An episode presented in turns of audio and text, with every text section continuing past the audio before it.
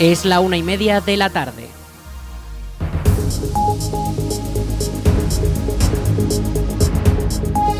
Buenas tardes, viernes 1 de septiembre comenzamos el espacio para la información local en el 107.4 de la FM en la Almunia Radio. Les habla Aritz Gómez, aquí arranca una nueva edición de la Almunia Noticias.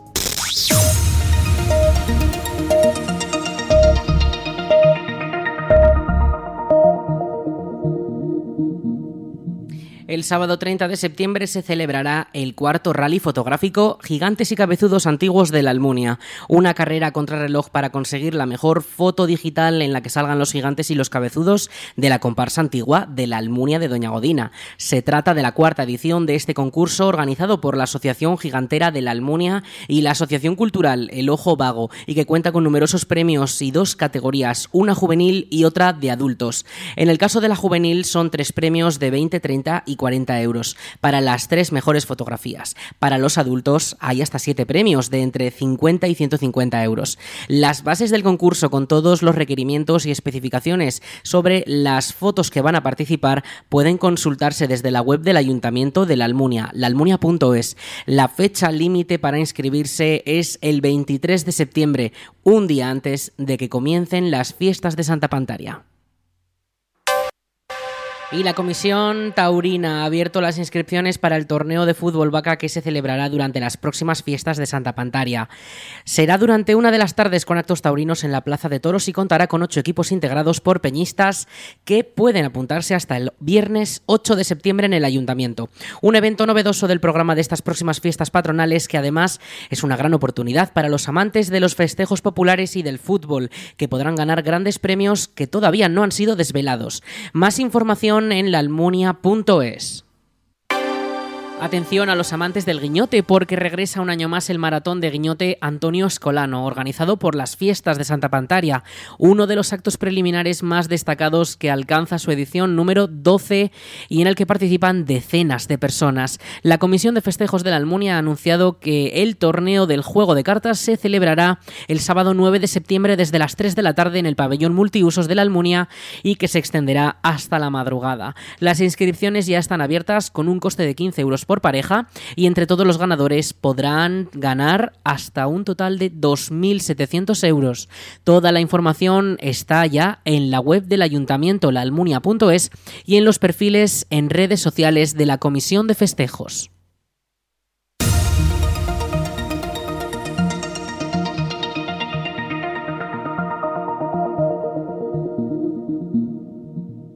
Los agricultores esperan poder recolectar 177.000 toneladas de fruta de pepita cuando finalice esta campaña, una cifra superior a la de 2022 cuando se recogieron 99.000 toneladas de estas frutas, de las cuales dos de cada tres eran manzanas y el resto peras. Las previsiones de este año hacen que los agricultores aseguren el aumento de producción de manzana y más del doble de pera respecto al año pasado.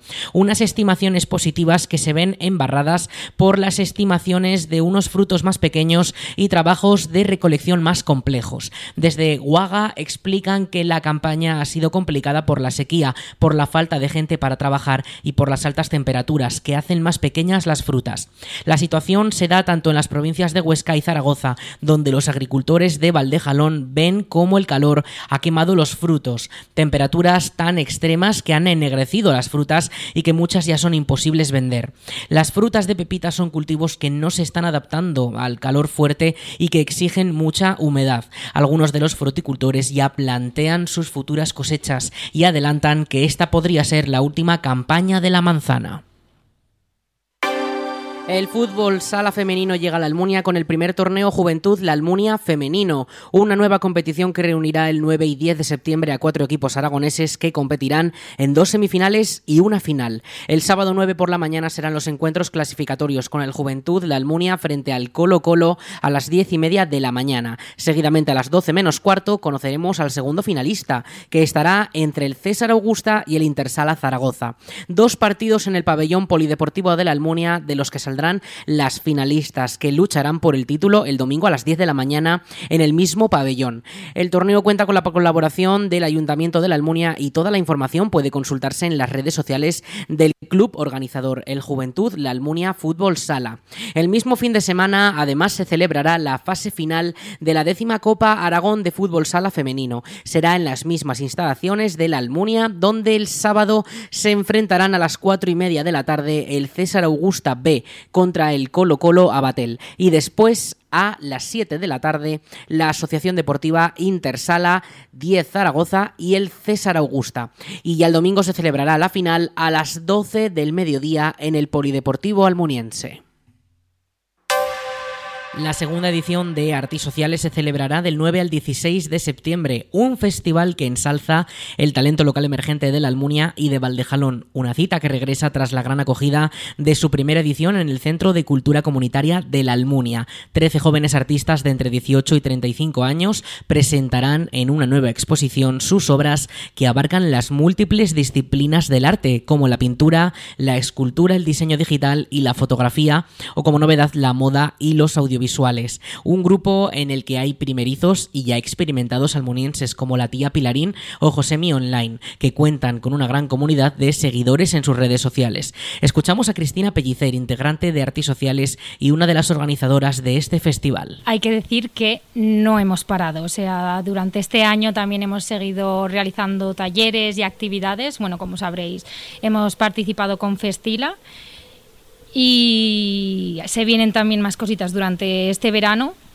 pero estamos con la mente ya en Artes Sociales 2023 el 9 de septiembre. Y a tope estamos, que no paramos con ganas de que se celebre y trabajando duro para que se pueda llevar a cabo. El colectivo además en esta edición ha logrado formar su propia asociación cultural y para su segunda edición han preparado un programa de actividades que incluyen una gran fiesta de inauguración el sábado 9 desde las 7 de la tarde hasta la madrugada. Además, durante la semana de la exposición también se podrá disfrutar de una mesa redonda con varios de los artistas locales que colaboran el jueves o de un tardeo musical para pintar un mural el viernes que quedará para la posteridad.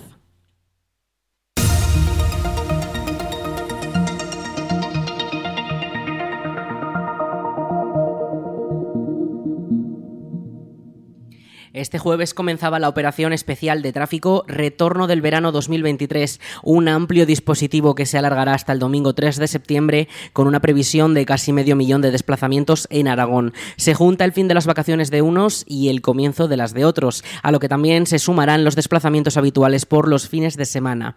Estos desplazamientos se darán sobre todo hacia las zonas de playa o de montaña y para velar por la seguridad la Guardia Civil ha desplegado numerosos medios que incluyen patrullas o helicópteros. Las horas que se esperan con más vehículos en la carretera son este viernes hasta las 2 de la tarde y después de 4 de la tarde a 9 de la noche. Ya el domingo, de nuevo, el regreso y el gran volumen de tráfico se espera de 6 de la tarde a 10 de la noche. Desde la Dirección General de Tráfico piden tener en cuenta los tramos en obras, piden mucha precaución con eh, esas intersecciones en la A68 en Mayén y Fuentes de Ebro también, la A22 en Huesca o la A23 en Sabiñánigo. También recuerden revisar la previsión del tiempo que se la vamos a dar ahora en unos minutos porque los avisos amarillos por tormentas, por lluvias y por viento van a estar presentes durante parte del fin de semana. Les pedimos que tengan mucha precaución en la carretera. El Ayuntamiento de la Almunia ha informado que la próxima fecha para renovar el DNI será el martes 5 de septiembre a las 10 de la mañana en el Salón de Plenos del Consistorio. Una cita que se repetirá también el próximo viernes 8 con una segunda sesión para los que necesiten renovar el documento nacional de identidad.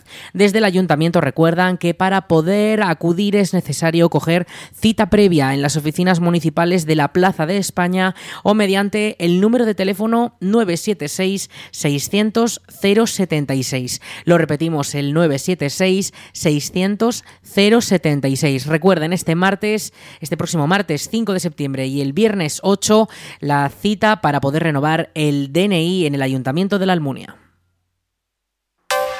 La A2 permanece en obras durante los próximos días, unas labores de mantenimiento a la altura de la muela que se realizarán en las calzadas de ambos sentidos con las que se rehabilitará el firme de la carretera. Del 28 al 31 de agosto las obras serán en la calzada dirección Zaragoza con varios cortes de carriles en hasta medio kilómetro.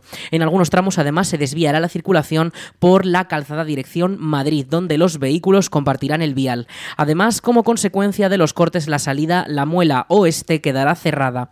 Desde el 4 al 8 de septiembre, misma situación que los días previos, pero en el sentido contrario de la circulación, dirección Madrid. Varios carriles eventualmente cortados y los vehículos compartirán el vial de un único sentido, el de dirección Zaragoza, que pasará a ser de dos momentáneamente. Además, la incorporación desde la muela en el tramo afectado estará cortada. Toda la información en directo sobre estas obras y las afecciones al tráfico pueden consultarse desde la web de la Dirección General de Tráfico.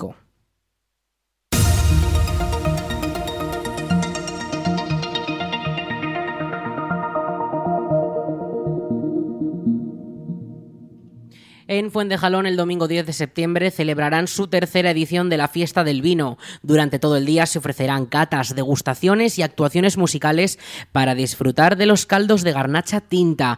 Los eventos se llevarán a cabo en la esplanada de bodegas aragonesas desde las 11 de la mañana. Un programa de actos organizado por el ayuntamiento de la localidad que cuenta con el objetivo de dinamizar y dar a conocer uno de los municipios que más producción de uva recoge, con más de 2.550 hectáreas de viñedos.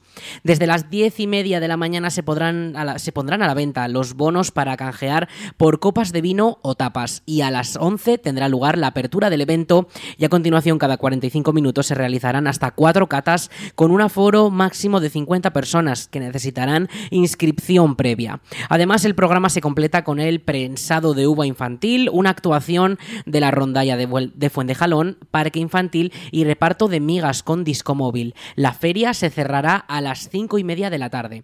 Recuerden todo ello el 10 de septiembre en la tercera edición de la Fiesta del Vino en Fuentejalón. Este sábado en Morata de Jalón se celebra un homenaje al campanico de la ermita de Santa Bárbara y a las últimas personas que lo tocaron. Un evento organizado por la Asociación en Defensa del Patrimonio de Morata de Jalón con el que se quiere preservar y recuperar los elementos culturales de la localidad de Valdejalón. Así lo explica Antonio Maestro, presidente de esta asociación. Defendemos el patrimonio de Morata de Jalón y en principio lo que vamos a hacer es enseñar a la gente que quiera la ermita en las condiciones que está y de pasó un gesto simbólico, ¿no? Tratar de recuperar el campanico de Santa Bárbara o la campana de los perdidos que se llama comúnmente, ¿no? Luis y Ramona pues fueron la familia que los tocó, los últimos que la tocaron. Y luego han pasado decenas de años sin tocarse y tratamos con este ejemplo de recuperar un toque que no hace, no hace daño en el pueblo y simplemente es una tradición, una costumbre que sería necesario recuperar. El evento contará con la visita guiada a la ermita y un homenaje a las últimas personas que lo hicieron sonar hace ya muchos años. Comenzará a las seis y media de la tarde y contará con transporte desde la plaza del Palacio de Morata para las personas mayores. La Diputación Provincial de Zaragoza lanza 690 plazas subvencionadas en balnearios de la provincia con su programa de termalismo social. Esta iniciativa dirigida a los pensionistas se ha recuperado tras un parón por la pandemia de la COVID-19 y ha aumentado su presupuesto hasta los 300.000 euros para subvencionar un mayor número de plazas. Escuchamos a la diputada delegada de Bienestar Social de la DPZ, Mercedes Trébol. El programa de termalismo social es uno de los más demandados por nuestros mayores. Después de haberlo paralizado, como no podía ser de otra manera por la pandemia, volvemos a ponerlo en marcha con una partida presupuestaria que alcanza los 300.000 euros. Hemos aumentado en 190 las estancias ofertadas hasta alcanzar las 690 plazas para que puedan beneficiarse de, este, de estas ayudas un mayor número de nuestros vecinos. El objetivo del programa es facilitar a las personas mayores y a otros colectivos singulares el acceso a servicios de mejora de salud, y bienestar, tanto físico como social y psicológico.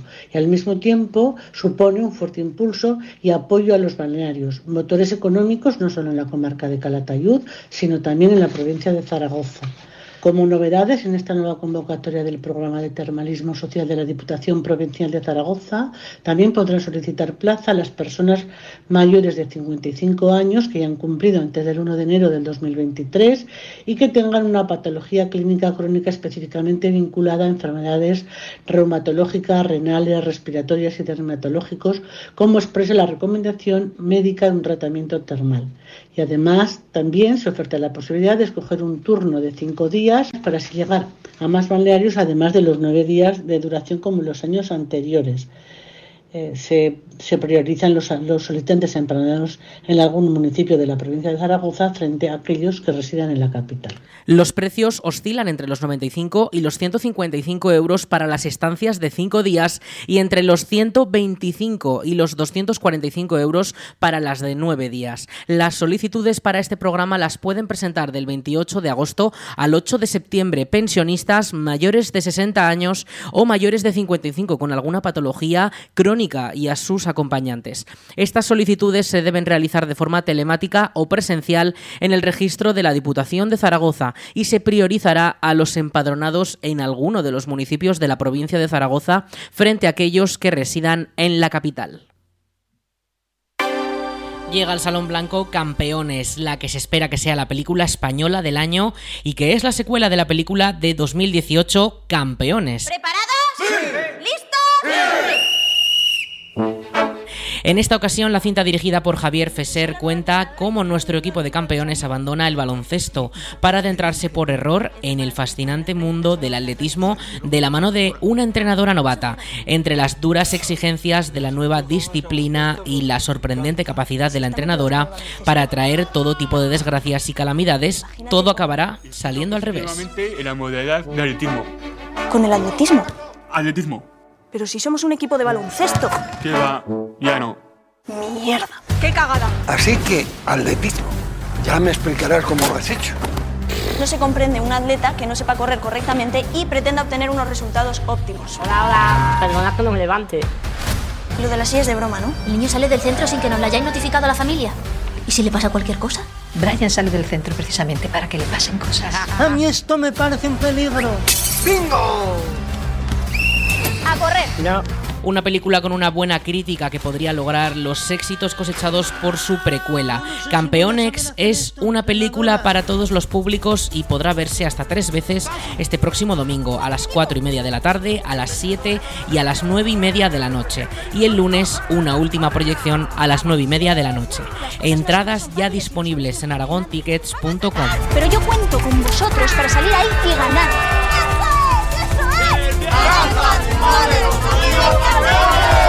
Brian, estoy súper orgullosa de ti. Que somos un equipo. ¿De payaso? No, eh, zumo. Jesús, ¿tú no estiras? Yo no, yo no tengo de eso. ¿Seguro? Seguro, a 50%.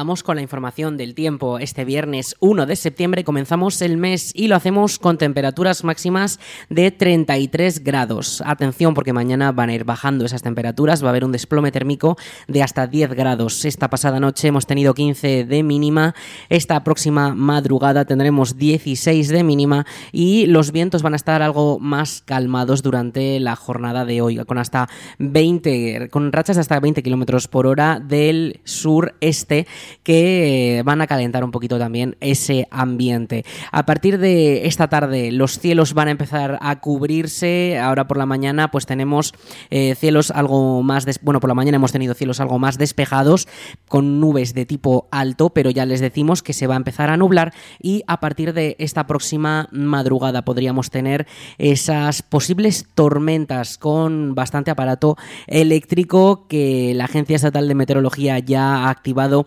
los avisos amarillos por lluvias con una probabilidad de que podrían dejar hasta 20 litros por metro cuadrado en tan solo una hora y con esas tormentas que podrían dejar bastante aparato eléctrico, sobre todo durante las horas de la tarde y también de la tarde, el mediodía, por la mañana también. Eh, estas tormentas ya les decimos que podrían activarse durante todo el día, ya que esta alerta permanece activada desde las 12 de esta próxima madrugada hasta las 12 de la madrugada del sábado al domingo. Las temperaturas, como decimos, mañana sábado se desploman hasta los 24 grados, el domingo se mantienen por debajo de los 30 también con esos 28 grados y se activa el aviso amarillo, en este caso por vientos, con rachas máximas de hasta 80 kilómetros por hora, con vientos del este. Esas rachas de viento van a venir también acompañadas de alguna precipitación que van a acompañarnos durante el sábado y el domingo. Mañana sábado mucho más eh, que el domingo, pero bueno, van a estar presentes durante todo el fin de semana. Ya de cara a la semana que viene el tiempo va a ser algo más tranquilo, con menos probabilidad de que caigan esas lluvias y las temperaturas se establecen en torno las máximas en torno a esos 30 grados y las mínimas entre los 16 y los 18.